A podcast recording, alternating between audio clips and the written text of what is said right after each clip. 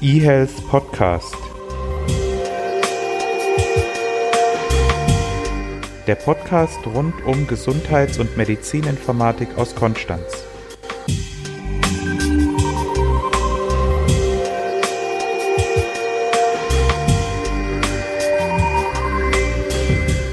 deutlich machen, dass ich ein Überzeugter bin. Ich bin ein Überzeugter. Hallo und herzlich willkommen zu einer Sonderausgabe des eHealth Podcasts.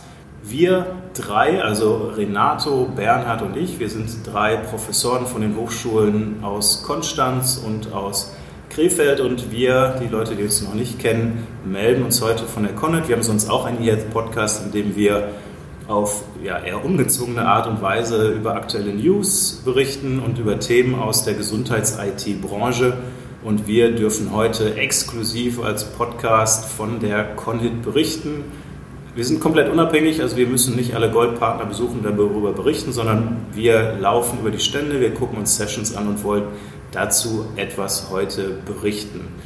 Äh, Themen für uns, die heute ganz groß waren, ähm, glaube ich auch für die anderen Messebesucher natürlich, was unser neuer Gesundheitsminister Herr Spahn gesagt hat oder was er sagen wird zur Gesundheits-IT. Das ist ein großes Thema und für uns, wer die Historie des Podcasts kennt, natürlich auch die Currywurst und für mich die Currywurst von Sörner. Was werden wir also heute behandeln? Wir werden erst über die Keynote sprechen, und über den Vortrag von Herrn Spahn. Dann werden wir von zwei Sessions berichten, die wir heute besucht haben und danach noch ein kleines Start-up vorstellen aus dem Bereich der Pflege. Renato, du hast ja in unserem regulären Podcast angekündigt, dass du gerne den Teil der kulinarischen Vorzüge der Conhit ähm, übernehmen würdest. Was hast du denn zur, zur Currywurst von Sörner heute zu sagen?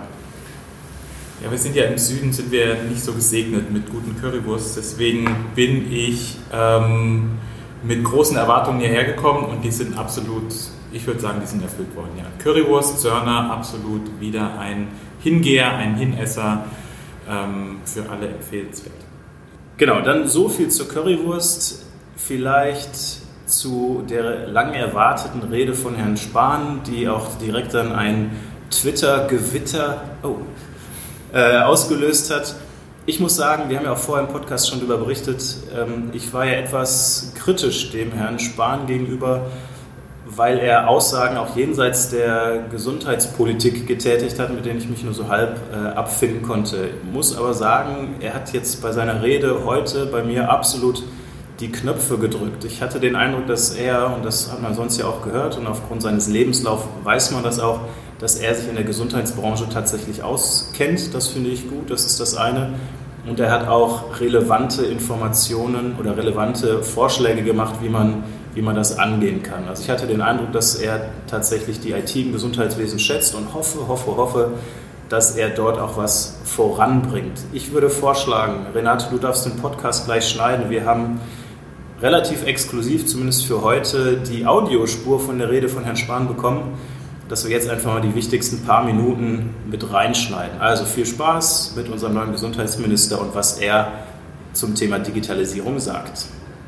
Es gibt ein hohes Interesse am Verbraucher, an Patientenschutz in diesen beiden Bereichen. Deswegen sind sie so hoch reguliert. Und deswegen braucht natürlich eine Branche oder ein Bereich wie digitale Gesundheit, all die Unternehmen, die hier sind, die eigentlich Freiraum brauchen, um zu denken, um zu gestalten und zu agieren, um mal ausprobieren zu können, knallen dann sozusagen manchmal zusammen mit den ganzen vielen Regeln und Regularien, die es natürlich gibt in diesen sehr sensiblen äh, Bereichen. Und da geht es dann eben auch um Fragen wie Datenschutz. Die etwas provokante These unseres Buches damals war ja mit Datenschutz ist was für Gesunde.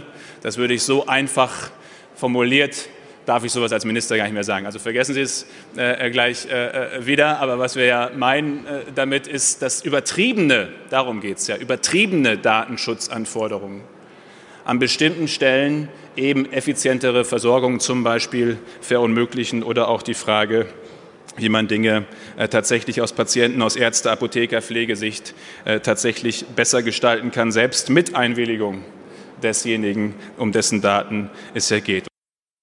Sie alle muss ich davon nicht überzeugen, dass das für auch fürs Gesundheitswesen, für die Pflege große Chancen äh, bedeutet. Aber ich möchte Ihnen einfach auch äh, bei dieser Gelegenheit wenige Wochen nach Amtsantritt äh, deutlich machen, dass ich ein Überzeugter bin bereits und deswegen mit Ihnen das auch gestalten will, davon, dass es einen Mehrwert haben kann und muss, dass es Dinge effizienter macht. Dann denke ich aus der Sommerpause heraus, auf eine Woche noch nicht festgelegt, aber dann sicherlich auch dann konkreter werden. Ich will aber drei Bereiche nennen, wo ich jetzt schon mal eine Idee, eine Richtung mitgeben will. Das erste ist, sind alle Fragen rund um die Telemedizin, andere sagen Internetmedizin, auch die medizinischen äh, Möglichkeiten und, und, und, Verhältnisse von Ärzten, Patienten und allen anderen, die im Gesundheitswesen äh, tätig sind. Darum geht es ja im Kern auch im öffentlichen Auftrag, dass wir vor allem sehen mit der Selbstverwaltung, mit dem verfassten Gesundheitswesen zusammen, dass wir diese sichere äh, Autobahn sozusagen, diese Kommunikationsinfrastruktur zur Verfügung stellen, um dann möglichst schnell, aber auch viel Verkehr auf dieser Autobahn zu haben. Ein Schlüsselpunkt dabei ist natürlich die elektronische Patientenakte, weil aus meiner festen Überzeugung der Durchbruch in der Akzeptanz bei allen Beteiligten in dem Moment kommt, wo es das Leben leichter macht. So banal ist es ja. In dem Moment, wo ich als Arzt, als Pflegekraft, als Patient spüre, Dinge gehen leichter, einfacher, mit weniger Brüchen, weil ich eben Daten einfach verfügbar habe, die ich sonst gar nicht hätte oder mühsam zusammensuchen muss. In dem Moment wird selbst bei denjenigen, die vielleicht jetzt manchmal noch zögern oder Sorgen haben, wenn es um die eine oder andere Frage geht, glaube ich, schnell auch eine ganz praktische Erkenntnis reifen, dass das tatsächlich einen Mehrwert hat. Und äh, ich bin immer und grundsätzlich sehr für marktoffene Lösungen. Das zahlt auch ein auf die Aussage, die ich gerade gemacht habe. Es ist öffentliches Interesse, eine sichere Telematikinfrastruktur zur Verfügung zu stellen, eine Autobahn. Aber wir müssen nicht auch noch die Autos bauen sondern wir müssen über TÜV sozusagen, um im Autobild zu bleiben, über Zertifizierung dafür sorgen, dass alle, die da fahren wollen, mit ihren Anwendungen, mit ihren Apps, mit ihren Produkten, mit ihrer Software am Ende sicher sind. Zweiter Teil dabei, neben der Versorgungsfrage, sind Fragen rund um die Forschung und Big Data, äh, um diesen ja auch mittlerweile viel genutzten Begriff zu verwenden, wo es darum geht, Erkenntnisse über Krankheiten zu äh, gewinnen, Behandlung, Behandlungsoptionen, Behandlungsverläufe einfach auch abbilden, nachvollziehen zu können, Therapien natürlich daraus auch zu erlernen, individueller gestalten. Unterthema ist personalisierte Medizin und vieles andere äh, mehr. Das bringt mich zum dritten, letzten Punkt, den ich kurz ansprechen möchte. Das ist Digitalisierung und wenn Sie es nennen wollen, den zweiten Gesundheitsmarkt jenseits dessen, was in der gesetzlichen Krankenversicherung stattfindet. Wie schaffen wir es eigentlich, dass wir dort Zulassungs- und Erkenntnisverfahren haben, gerade im digitalen Bereich, die, und das ist ja der Durchbruch für ein Start-up, also richtig in Menge in Deutschland in einem verfassten Gesundheitssystem, wie wir es haben, wo der Durchschnittspatient es gar nicht gewohnt ist oder der Durchschnittsbürger im Gesundheitswesen Eigenleistungen zu zahlen, da sind andere Märkte anders, habe ich den Durchbruch ja meistens erst richtig, wenn ich irgendwie in die Erstattungsfähigkeit hineinkomme.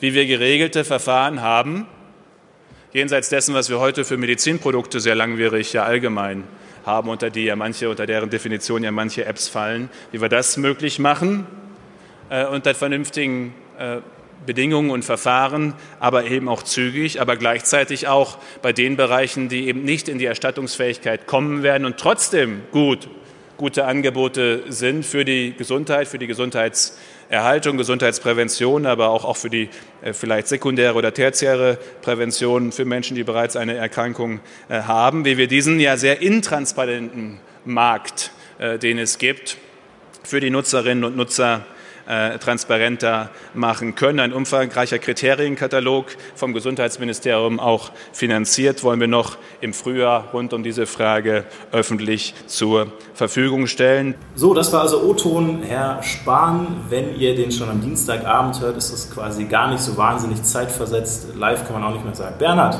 was hältst du davon? Ja, also ich fand gut, dass zumindest eine Aufbruchstimmung signalisiert wurde. Ich bin ein Überzeugter, war die Einleitung, du hast es im Intro schon gesagt, Christian. Und ich glaube, dass wir da äh, einiges erwarten können. Wir hoffen, dass dann tatsächlich, wie gerade angekündigt, nach der Sommerpause was passiert. Und ich bin gespannt, welche Schritte uns dann da konkret erwarten. Es gab ja auch schon Vorschusslorbeeren von Jens Naumann als BVITG-Vertreter der gesagt hat, er hat große Erwartungen oder der BVETG hat auch große Erwartungen in das, was an politischen Sachen kommen wird. Und ich bin gespannt, um bei unseren Podcast-Wörtern mal zu bleiben, äh, was davon tatsächlich umgesetzt wird. Genau. Ich bin ein Überzeugter, ich bin ein Berliner, das passt hier auch. Das ähnlich große Worte. Mal schauen, ob die von Herrn Spahn genauso bekannt werden. Renato, was ist deine Einschätzung zu der viel erwarteten Rede von Herrn Spahn? Äh, ich war grundsätzlich auch positiv überrascht, muss ich sagen. Also ich ähm, bin jetzt kein, kein Fan, kein expliziter Fan von ihm, aber die Messages, die er rübergebracht hat, die fand ich grundsätzlich mal gut, für, zumindest für unsere Branche. Ich habe natürlich dann auch mich mal so umgehört und gefragt, was die Leute hielten von dieser Rede und ähm, wahrscheinlich müssen wir froh sein, wenn er von diesen drei Punkten, die er genannt hat, zumindest eine umsetzt oder intensiver anpackt. Äh, das war so der große Tenor, dass er wahrscheinlich davon nicht alles auf den Boden bringen wird. Wo ich froh bin, äh, da ich ja, wer den Podcast schon länger hört, bekennender Datenschützer bin, dass er von seinem Spruch abgerückt ist, Datenschutz ist was für Gesunde. Das hat er ja schon, äh, hat er ja gesagt, dass das er als Gesundheitsminister nicht mehr so stehen lassen kann. Das sehe ich auch so. Ähm, was mir aufgefallen ist, und dann würde ich vielleicht noch die anderen Speaker, die ja auch mit der Keynote zu tun hatten, mit reinhole. Die ganze Keynote war ein Buzzword-Bingo und die haben es tatsächlich geschafft, alle Buzzwords unterzubringen. Also ich zitiere mal, ähm, bei Herr Spahn war es Blockchain, Big Data und künstliche Intelligenz. Bei äh, Jens Naumann kam dann ab Plattform und Akte, wobei er hat gesagt, dass er die Buzzwords bringen wird. Und ähm, ganz am Schluss bei Herrn Kesse gab es auch noch Startup und ähm, Genomsequencing. Damit hätten wir, glaube ich, äh, Bingo, alles. Nein, nein, das, das schlimmste Wort fand ich, man soll sich selbst disruptieren. Das erinnert mich ein bisschen an Star Trek oder sowas. Ähm, also ich, ich, ich glaube, ich weigere mich. Ich disruptiere mich nicht. Ähm, du hast ja auch gesehen, wie fandest du die, ähm, das war die Einführungsveranstaltung, die, die Keynote war tatsächlich... Herr Käse. Herr Käse, genau. Bernhard, was sagst du zu dem, was Herr Käse gesagt hat? War da was Neues dabei? Ein bisschen Suggestivfrage. War für dich was Neues dabei? Er hat über Variables geredet, er hat über Genomsequenzierung geredet. Ist das was, was, man, was uns jetzt umgehauen hat oder ist das was, was vor vier, fünf Jahren auch schon hätte kommen können? Ein bisschen suggestiv. Ja, sehr suggestiv und sehr sarkastisch angefragt. Also es war in der Tat ein, eine große Sammlung von, von Buzzwords und Themen, die für diejenigen, die sich vielleicht in diesem gesamten Spektrum schon befinden, nicht unbedingt neu waren. Also er hat verschiedene Variables vorgestellt, verschiedene Szenarien angedeutet, äh, Themen genannt, mit denen man sich im Silicon Valley beschäftigt, von den Möglichkeiten von Big Data gesprochen, von dem Potenzial, auch vom äh, Volumen, was an Finanzvolumen dahinter steckt aber es war konkret nichts dabei, wo man sagt, ach, das ist jetzt eine disruptive Technologie, um jetzt bei dem Wort mal zu bleiben, die jetzt ab morgen alles ersetzen wird, sondern es sind aktuell genannt worden vor allem Dinge, die ja schon seit einigen Jahren herumgeistern. Für diejenigen, die sich vielleicht nicht tagtäglich mit dem Thema beschäftigen, war es sicherlich nochmal ein, ein guter Überblick zu sehen, was alles Stand jetzt schon passiert und wie viel Geld in diesem Markt eigentlich bewegt wird. Vielleicht eher so aus der Richtung. Was meinst du, Renato? Ja, also mir war die Themenschlacht ein bisschen zu wild. Also, dass er dann so quasi in einem Satz die Themen Pulsmessung, Genomsequenzierung und Da Vinci bringt, die Sachen, die überhaupt nichts miteinander zu tun haben, das hat mich, äh, da, da wusste ich nicht mehr, auf was ich mich da einstellen soll. Das war mir alles ein bisschen viel. Aber ähm, genug über die Keynote. Gehen wir zu den Sessions über. Ja, du bist dran, Renate. Jetzt machen wir eine Überleitung von dir zu dir. Erzähl was zu der Session. da muss ich doch noch ein bisschen blättern. Das habe ich mir alles aufgeschrieben. Also, es ging um die digitale Patientenakte, das Flaggschiff der, des E-Health-Gesetzes, wie es ja in einigen Sessions dann auch genannt wurde. Das ist das Projekt, das auch wirklich Mehrwert bringt im Gegensatz zum Stammdatenabgleich. Mm, es ging los mit dem Professor Haas, der quasi einen Rundumschlag gemacht hat, der nochmal auf wissenschaftlicher Ebene gesagt hat, was denn jetzt angepackt werden muss. Da ist zum Beispiel der gesetzliche Rahmen, aber auch der gesellschaftliche Konsens, dass man die Finanzierung klärt und so weiter. Dann kamen aus verschiedenen Sichten nochmal der Blick auf die Akte. Einmal aus der Sicht der KWV, das war der Dr. Reul, Der hat eine Vision der KBV äh, vorgestellt. Grundsätzlich der, wie ich sagen würde, der richtige, der richtige Weg. Ich weiß jetzt nicht, ob die KBV der richtige Visionsgeber ist. Und dann kam eine Sicht von den Schweizern, die das ganze Thema ja schon angegangen sind. Das ist die, der Herr Soja, der hat das Schweizer Dossier vorgestellt. Mm, er hat zum einen die Unterschiede präsentiert, dass wir eben, äh, dass die jetzt keine Infrastruktur haben, sondern dass die mit IHE versuchen, da viel zu machen. Er hat auch die Problematik von dem Doppel-Opt-in Modell vorgestellt, dass es eben sein kann, dass da Leute nicht mitmachen und dass die Akte deswegen Lücken enthält.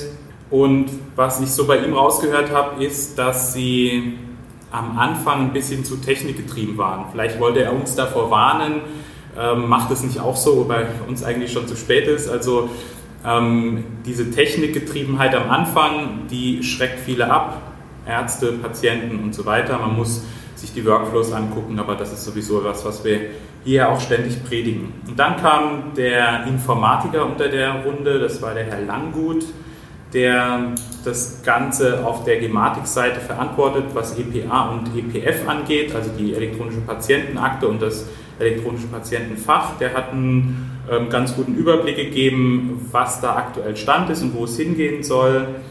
Mm, er hat sich sehr zurückgehalten. Er hat äh, bei vielen Sachen gesagt, das ist nicht Aufgabe der Gematik. Ja, mag man so sehen. Ich glaube, man kann als Gematik durchaus manchmal auch ein bisschen offensiver an das Ganze rangehen? Ja, also ich finde ich find das ein bisschen einfach gemacht. Also zu sagen, wir machen nur die Technik. Ähm, klar, man möchte sich die Finger nicht verbrennen, aber eigentlich finde ich, gehört das aus einem, aus einem Guss. Also einfach nur zu sagen, ich kümmere mich nicht um Semantik, ich kümmere mich überhaupt nicht um den Inhalt. Ähm, kann man sagen, ja, wofür dann das ganze Theater? Da macht man nur VPN und muss sagen, man kann sich die Kandidaten austauschen. Finde ich ein bisschen kurz gesprungen. Ja, ich glaube, letztendlich ging es bei diesem Ganzen, also das war so für mich das, das große Überthema, ähm, Akzeptanz schaffen. Also wie schaffen wir es, dass das System nicht nur sauber ist, sondern dass es von Benutzern, also sowohl von Patienten als auch von Ärzteseite akzeptiert ist. Wie schafft man es, dass es bedienbar ist? Was auch immer ein Thema war, ist, dass das keine Sache wie in, wahrscheinlich wie in Österreich sein soll, die ähm, zentral geregelt wird, sondern das soll eingebunden sein in die Primärsysteme und dort soll ähm, der Mehrwert geschaffen werden. Ja, dann eine Sache, die mir aufgefallen ist, ich glaube, die haben ziemlich viel aneinander vorbeigeredet, was jetzt Dokumente angeht, also ähm, Dokumente auf der einen und strukturierte Daten auf der anderen Seite. Das war, glaube ich, nicht ganz klar, wer da jetzt für was steht. Also ähm, Dokumente, also die Gematik hatte sich vor allem auf die Dokumente fokussiert, wogegen die anderen auch gerne strukturierte Daten in der elektronischen Patientenakte hatten. Bernhard, wir haben uns ja extra aufgeteilt. Es gab einen anderen spannenden, eine spannende Session und da ging es um Pflege. Du hast ja schon gesagt, dass du ein bisschen Eindruck hattest, dass die Connet dieses Jahr oder zumindest vom ersten Tag ja ein bisschen ähm, mehr Relevanz oder mehr Augenmerk auf die Pflege liegt. Was war dort denn so? Ja, ich war in der Session Pflege mit dem Untertitel Dokumentierst du noch oder analysierst du schon? Das war also parallel in Saal C und da ging es zunächst um das Thema, haben wir die Ziele der digitalen Pflegedokumentation erreicht, wo ein Bericht war von dem Martin Collingwood, äh, der ist stellvertretender IT-Leiter der Westmed Gesellschaft für medizinische Dienstleistungen. Die betreiben mehrere Kliniken in Norddeutschland. Und es ging darum, wie die einzelnen Schritte hin zu einer strukturierten Pflegeplanung ausgesehen haben mit den entsprechenden Hürden, mit den Unwegsamkeiten dorthin und mit einem Reset zwischendurch nochmal alles auf Anfang gesetzt ähm, und immer noch dem Fazit, es ist noch nicht alles erreicht, aber man ist in vielen Bereichen zumindest auf einem guten Weg. Man hat in einigen Bereichen strukturierte Datenformulare, die entsprechende Sachen abbilden und das ist eigentlich schon relativ gut fortgeschritten. In den weiteren Beiträgen von Sebastian Zebitis von der Atacama und Stefan Hieber von der LEP ging es dann darum, was machen wir denn mit diesen Daten in der Pflege? Also da war Thema vor allem die semantische Anreicherung, was steckt da an Semantik drin, auch das Potenzial dieser Daten hatte wurde erläutert, dass man den Pflegeaufwand an Tag 1 beispielsweise nimmt, um den Pflegeaufwand an den folgenden Tagen äh, vorherzusagen. Das war eine ganz spannende Sache, dass man die semantischen Informationen nutzt, um äh, die Pflegeplanung und Pflegedokumentation zu verbessern, zu sagen, was würde denn aus einem bestimmten Text, aus einem bestimmten Kontext heraus assoziiert werden, was kann das System vielleicht schon vorschlagen, weniger im Sinne einer Entscheidungsunterstützung, sondern mehr im Sinne einer äh, semantischen Annotierung. Da steckt, glaube ich, relativ viel Potenzial drin, was aktuell noch nicht gehoben wird weil eben die Pflegedokumentation in der strukturierten Form noch nicht überall so weit fortgeschritten ist. Im letzten Vortrag ging es dann um die effektive Ermittlung und Darstellung von Qualitätskennzahlen der Pflege, also auch da mit dem Titel äh, dokumentierst du noch oder analysierst du schon. Genau diese Grenze, das ist, glaube ich, in vielen Häusern gerade ein Thema. Ähm, die Dokumentation ist natürlich kein Selbstzweck, sondern man will mit diesen Daten was machen. Und äh, da ist, glaube ich, jetzt gerade die Trendwende, dass es dahin geht, verschiedene Daten auch inhaltlich zu nutzen. Das vielleicht so als Kurzeinblick Pflege aus Session 3. Ja, würde mich freuen, wenn die Pflege jetzt auch in der Gesundheits-IT mehr Beachtung findet und auch dort entsprechend ernst genommen wird. Als letztes für jetzt den ersten Podcast von der Connet möchte ich noch kurz von einem Standbesuch berichten. Und zwar war ich bei einem Startup, das CliniSurf heißt. Und ich möchte deswegen davon berichten, weil die sich im Gegensatz zu vielleicht anderen Startups einen schönen Use Case rausgesucht haben, der abgrenzbar ist. Und die jetzt nicht in ihrem Förderantrag Buzzword Bingo gespielt haben. Worum geht es da? Die wollen, dass der Patient, wenn er im Bett liegt, wenn er stationär ist, die äh, Pflegekraft nicht informiert einfach über so ein, so ein Lichtsignal, sondern dass er auf der App Bescheid sagt und dort dann vielleicht schon grob sagt, was er haben möchte. Also ich möchte etwas trinken oder ich habe Schmerzen etc. Das Ganze läuft dann auf auf so einem Dashboard im, im Pflegezimmer und idealerweise wird dann so ein Gang gespart, weil dann die Pflegekraft nicht hingehen muss zum Patienten, ja was hast du denn, ich möchte gern Wasser, ja ich bring's dir gleich, sondern kann direkt schon eine Wasserflasche mitnehmen, ein Gang gespart. Das ist das eine und das andere war, dass die Pflegekräfte auch entsprechend informiert werden können. Also wenn es darum geht, dass vielleicht ein Patient Schmerzen hat, dann soll eine examinierte Pflegekraft geschickt werden. Wenn es einfach nur darum geht, Wasser zu bringen, dann kann genauso eine Hilfskraft geschickt werden. Dass man also schon direkt bei dem Auftrag weiß, an wen oder wer das Ganze erledigen soll. Das fand ich sehr smart. Es müssen keine patientenidentifizierenden Daten gespeichert werden, sondern es reicht theoretisch, wenn man sagt, das ist das Bett so und so. Das heißt, dort haben wir kein Datenschutzproblem. Insbesondere bei ähm, Patienten, die vielleicht chirurgische oder irgendwelche orthopädischen Eingriffe hatten, jung sind, also mit ihrem Smartphone umgehen, ist das, glaube ich, eine super Lösung. Und ähm, das Sympathische fand ich eben, dass es tatsächlich sehr was Praktisches ist und jetzt nicht die Blockchain-Genanalyse mit Big Data. Mit Big Plattform? Plattform Big Data. Mit einer App. App. Ja, App schon. Von daher, ja, ach so, vielleicht zum Schluss noch eine Entschuldigung. Wir haben zwar einen extra Raum jetzt hier, der ist aber komplett nackig. Also da ist überhaupt nichts mit Möbeln oder sowas. Den Hall haben wir jetzt nicht im Nachhinein reingebaut, sondern es halt hier tatsächlich. Wenn wir noch den Tisch rausstellen, kann man hier, glaube ich, Squash spielen. Dann müssen wir uns mal gucken, ob wir heute Nacht noch ein paar Vorhänge nähen, die reinhängen, dass wir morgen weniger Hall haben oder wie wir das auf die Kette kriegen. Oder wir verkaufen das als Special Effects für den Sonderpodcast der Connet. Ich habe noch einen Nachtrag und zwar haben wir 577 Aussteller und wir wollen dieses Mal die 10.000er Marke knacken. Wenn ihr also irgendwo in der Nähe seid und noch nicht vorhabt, auf die Connet zu gehen, ihr könnt dafür sorgen, dass die 10.000er Marke geknackt wird dieses Jahr. Genau, und jetzt dann wirklich das allerletzte. Falls ihr den Podcast noch nicht kennt, ganz einfach eHealth Podcast googeln. Erste Treffer sind wir. Wir hören uns morgen wieder. Einen schönen Abend und bis morgen. Servus. Ciao, bis morgen. Tschüss. eHealth Podcast. Der Podcast rund um Gesundheits- und Medizininformatik aus Konstanz.